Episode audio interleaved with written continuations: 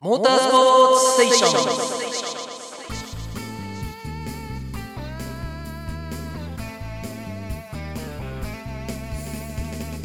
1997年記念すべき第20回大会はスーパーバイククラスに加え特別参加ながらスーパーネイキッドが混走した。そして台風9号の接近によりスペシャルステージがキャンセルされるなど荒れた大会でもあった。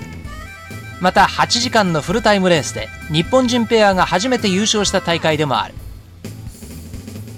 刑事予選でトップタイムをマークしたのはホンダの加藤大二郎で土曜日のスペシャルステージがキャンセルされそのままポールポジションとなった。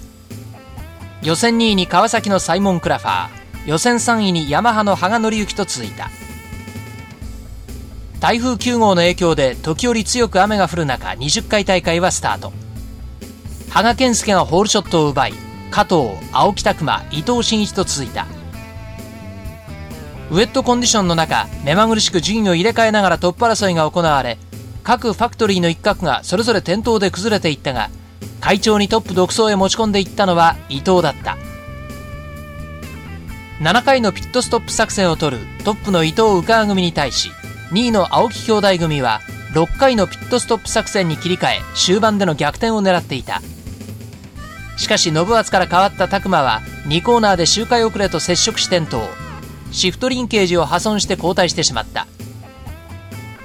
青木兄弟の脱落でトップの伊藤宇川組は自らがミスさえ犯さなければ誰もその位置を脅かせる者がいなくなってしまった。結局そのまま伊藤宇川組が8時間を走り切り日本人ペアとして初めてフルタイムの8時間を走り切っての優勝を飾った。2位には序盤2度のピットストップで大きなロスタイムを作っていたホンダのコシンスキー・バロス組が驚異の追い上げで入った。そして3位は大詰めの暗闇の中でヤマハのラッセルを抜き去ったカワサキの梁・武石組が表彰台を獲得した。